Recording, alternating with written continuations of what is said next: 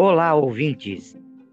Vamos iniciar mais uma entrevista no canal O Marqueteiro, onde vamos tratar do tema qualidade do atendimento em tempos de home office. Para isso, recebemos em nosso estúdio a Viviane Lopes Marim. Olá, Viviane. Olá, Luiz, boa noite. É um prazer ter essa oportunidade de participar desse bate-papo com você hoje. Prazer é todo nosso. Viviane, sei que você é especialista em customer service, supervisora de atendimento. que mais você tem de, de conhecimento, né, atuação? Fala um pouquinho da sua carreira para que os nossos ouvintes possam é, entender um pouco do teu trabalho. Perfeito. Então, Luiz, eu atuo com atendimento há 11 anos. Nesses 11 anos, sete deles são focados na área de qualidade de atendimento, ou seja, toda a experiência, customer success, customer service. Então, toda a experiência que o cliente tem e como a qualidade e treinamento pode auxiliar a área operacional. Atualmente eu atuo como supervisora de qualidade na empresa AIC. Então eu dou suporte para duas operações junto com a minha equipe de qualidade, onde a gente faz todo o processo para entender qual o melhor atendimento a gente pode proporcionar para os nossos clientes. Perfeito. Viviane, já entrando é, nesse tema, é, eu sei que é uma pergunta estranha de fazer, né? Porque entende-se que é, quando se fala em qualidade, as pessoas compreendem o, o significado. Mas eu gostaria de ouvir de você, do ponto de vista de atendimento, o que seria a qualidade?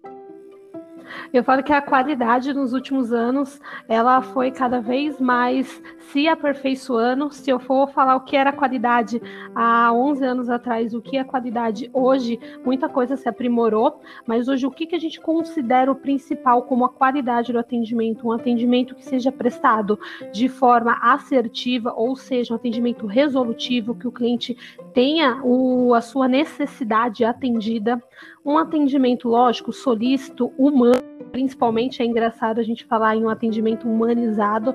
Acho que principalmente hoje, mais do que nunca, as pessoas elas veem essa necessidade de que quando elas ligam ou quando elas entram em contato, mesmo que seja um atendimento WhatsApp ou mesmo atendimento chat, elas querem ter certeza muitas vezes que elas estão falando com uma outra pessoa do lado. Então a humanização é muito importante e também, lógico, a rapidez no atendimento, né? A gente sabe que ninguém ninguém é, quer perder tempo para resolver as suas necessidades. Então, acho que esses são os três pilares principais: a assertividade, a humanização e, lógico, também a questão da rapidez. Então, nós do setor de qualidade, nós cuidamos para que todos esses três patamares eles sejam cumpridos para que o cliente saia satisfeito e atendido, né, principalmente. E em relação a esses três patamares que você coloca, é, é possível manter esses três patamares sob controle quando se fala em home office? Sim, com certeza é possível. Lógico, nós temos uma missão maior porque algumas das nossas principais ferramentas, que seria o feedback, que é aquele momento que nós temos com os agentes para explicar o ponto de vista do cliente, como que foi a trajetória dele, por que que ele talvez não tenha sido tão assertivo naquele atendimento, a gente perde o contato próximo e nós encontramos outras ferramentas para que esse feedback continue chegando nos atendentes. Sim, é super possível. É, nós podemos até perceber que mesmo em tempos de que um atendimento hoje, ele lógico tem para ser realizado devido às estratégias que todas as empresas estão tomando para também cuidar do seu recurso, dos seus recursos. Nós, que somos os funcionários, um recurso precioso, mas sim, a gente vê que é super possível. Tivemos até alguns pontos de melhoria, até mesmo porque como os agentes eles estão em casa, muitas vezes próximos de sua família. A gente vê que tem até uma efetividade na questão de prestar um atendimento mais disposto, ser mais solícito com o cliente, mas lógico, é, de contrapartida, nós temos que tomar muitas outras estratégias para garantir isso. Para que ele sim se sinta suportado, que ele possa ter, se ele tiver uma dúvida sobre o processo, ele possa nos acionar, assim como a área operacional também possa se sentir assistida na questão de treinamentos, palestras de qualidade, até mesmo outros processos que são extremamente importantes. Porém, é, a gente sabe que não é nada fácil, né? Porque todas as outras coisas competem como fila de atendimento, como demanda, mas sim é super possível e a gente está conseguindo cada vez encontrar outras estratégias para que a gente possa aprimorar esse atendimento e manter a qualidade, mesmo que com esses tempos tão difíceis, né? E agora, uma percepção sua, Viviane, você, é, em determinado momento, você fala que é, a percepção é, de qualidade no atendimento melhorou até no home office, em alguns aspectos, é claro.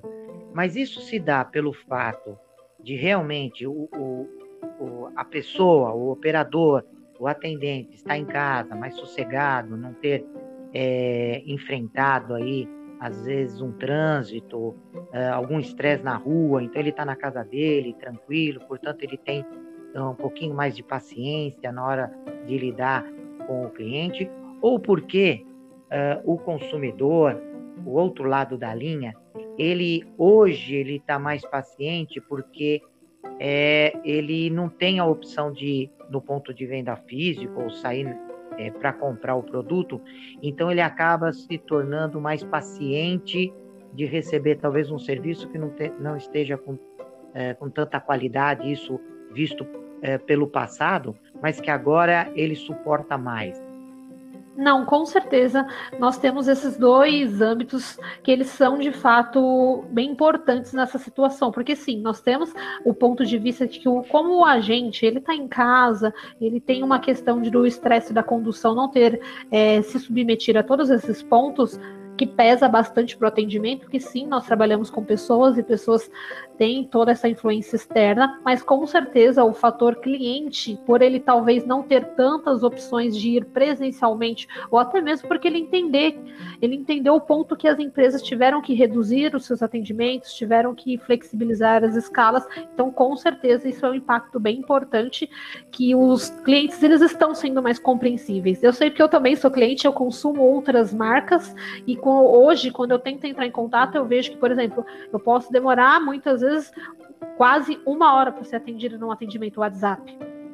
Hoje, para nós, nós conseguimos é, conciliar isso porque a gente está em casa, a gente concilia com outras coisas. Agora, no dia a dia normal, jamais que isso seria concebível porque tínhamos aquela, aquela necessidade do imediatismo, né?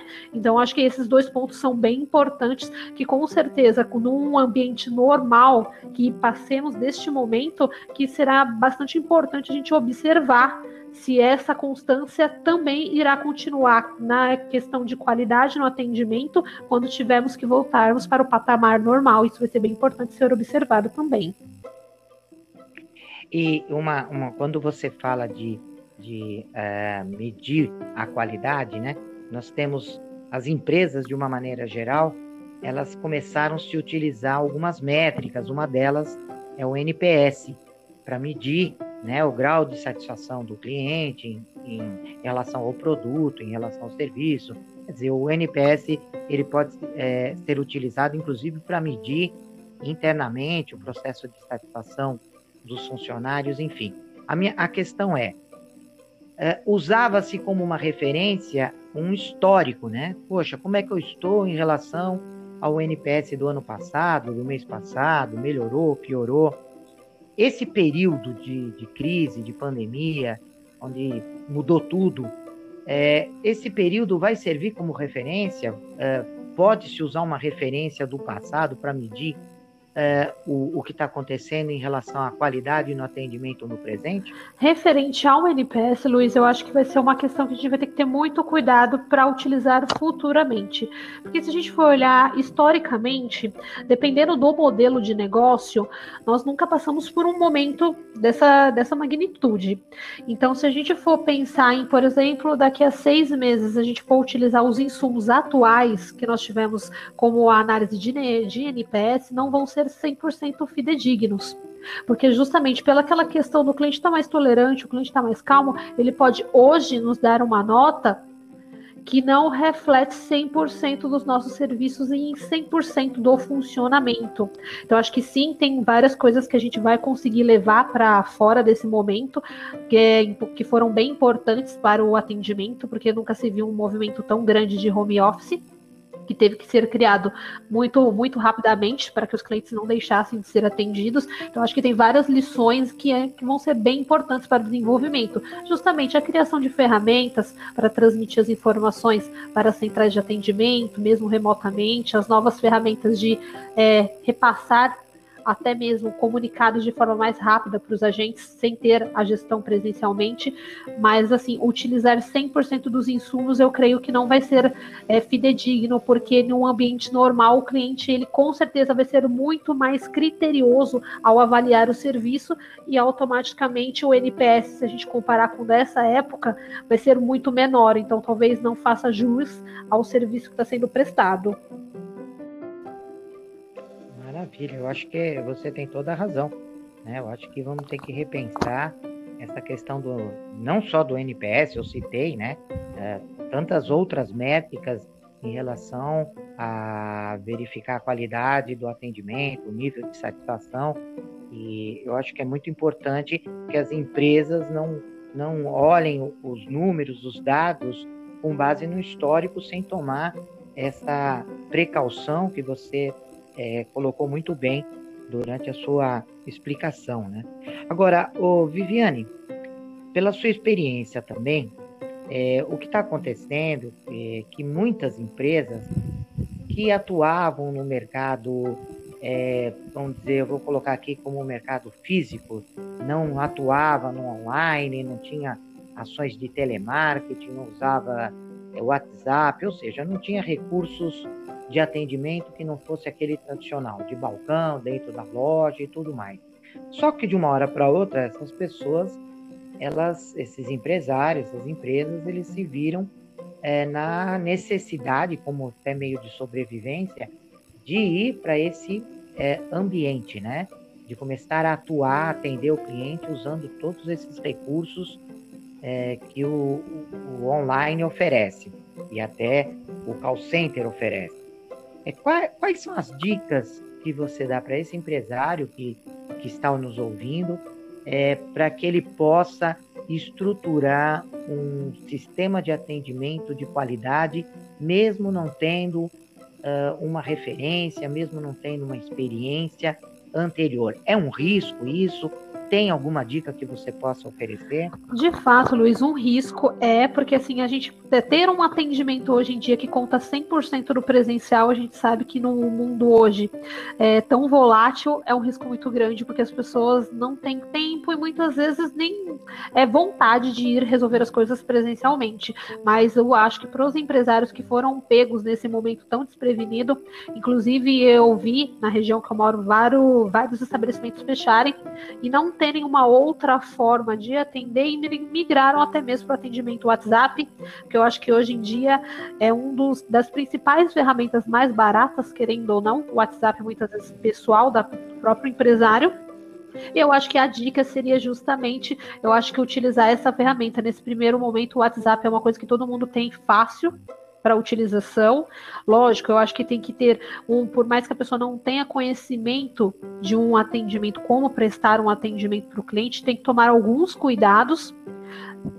Acho que o ponto principal, entender que o WhatsApp dele, a partir do momento que ele disponibiliza para o cliente, ele se torna uma ferramenta empresarial, então tem que tomar muito cuidado que sim, quando o cliente acionar, procurar atender da melhor forma, se possível, mesmo se for um atendimento caseiro, que for feito por pessoas que não têm o know-how de atendimento, mas que tenha o um mínimo de é, linguagem de como se comunicar com o cliente, qual que é o tipo de cliente que ele vai é, no caso, prestar esse atendimento, até mesmo para não realizar um atendimento inadequado, porque é muito estranho. Por exemplo, eu quero entrar em contato com uma loja X que eu nunca entrei, eu, eu nunca falei com ninguém. Daí alguém me passa o WhatsApp, eu entro em contato e a pessoa me atende de uma forma estranha. Você vê que não é uma linha muito profissional. Parece que eu tô falando com muitas vezes uma pessoa desconhecida e eu não vejo um acolhimento, uma receptividade ou até mesmo um profissionalismo. Então acho que assim, mesmo sendo uma ferramenta caseira, criar um roteiro na questão de como que eu vou receber esse cliente, é, tomar cuidado com acionamentos ativos para o cliente, porque a gente tem que entender que sim, o cliente ele pode nos acionar, mas o cliente não pode ser acionado com várias propagandas ou coisas indevidas, porque isso pode, em vez de conquistar o cliente para um futuro, fazer o cliente já ter uma má impressão sobre o negócio que você presta. Então, acho que esses são alguns cuidados principais para quem vai iniciar um atendimento. Como que eu faço? Que ferramenta que eu utilizo? Acho que são, tomando esses cuidados, você já consegue ter um início para não ficar no zero. Entendi. E quando tudo isso passar, porque uma hora vai passar, né?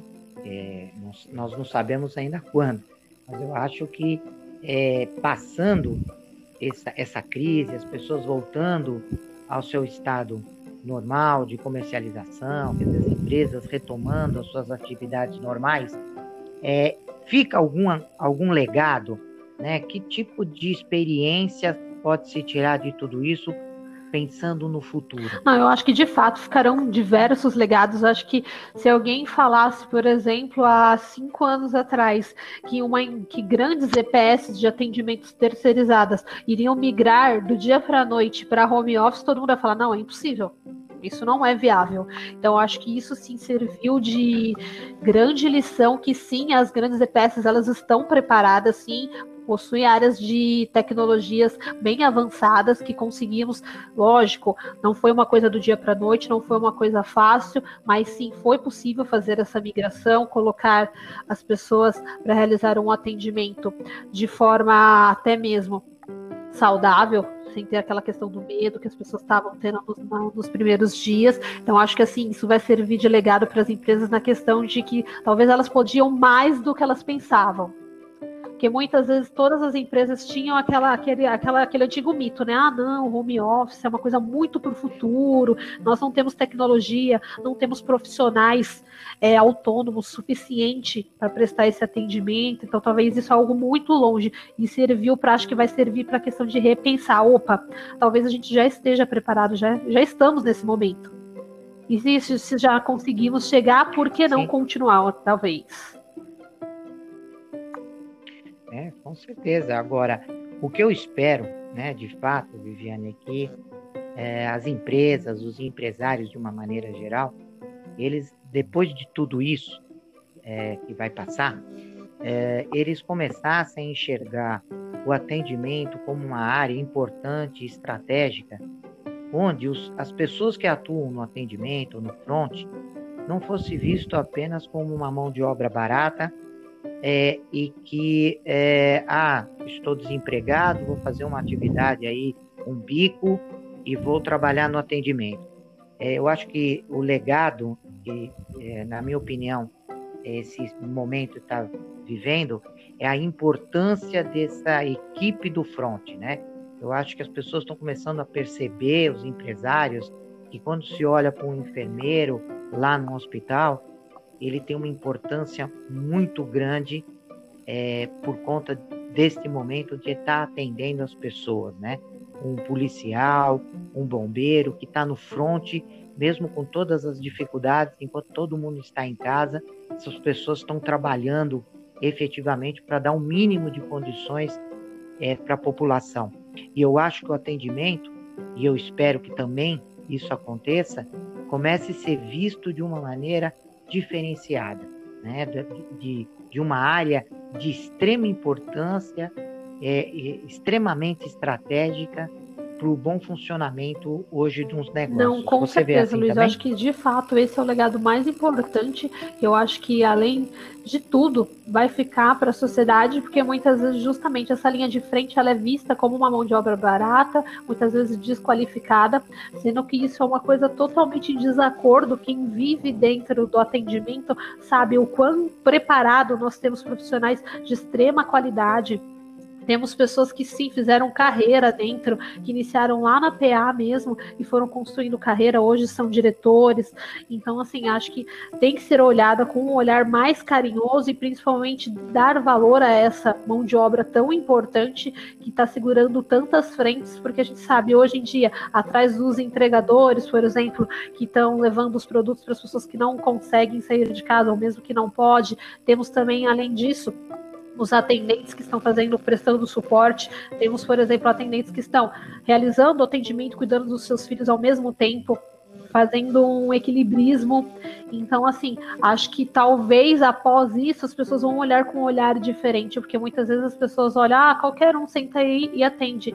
E elas não, não, é bem assim, não é fácil você ouvir pessoas o dia inteiro, não é fácil você ter que, é, na verdade, tratar de reclamações, pessoas insatisfeitas. Então, assim, quem faz, faz com amor, não faz só porque, ah, não, é o que eu tenho para fazer hoje. Não, a gente faz dentro, a gente faz carreira dentro disso porque a gente gosta de conectar pessoas, de atender pessoas. Então, talvez isso seja um dos principais legados que as pessoas olhem com mais carinho para essas pessoas.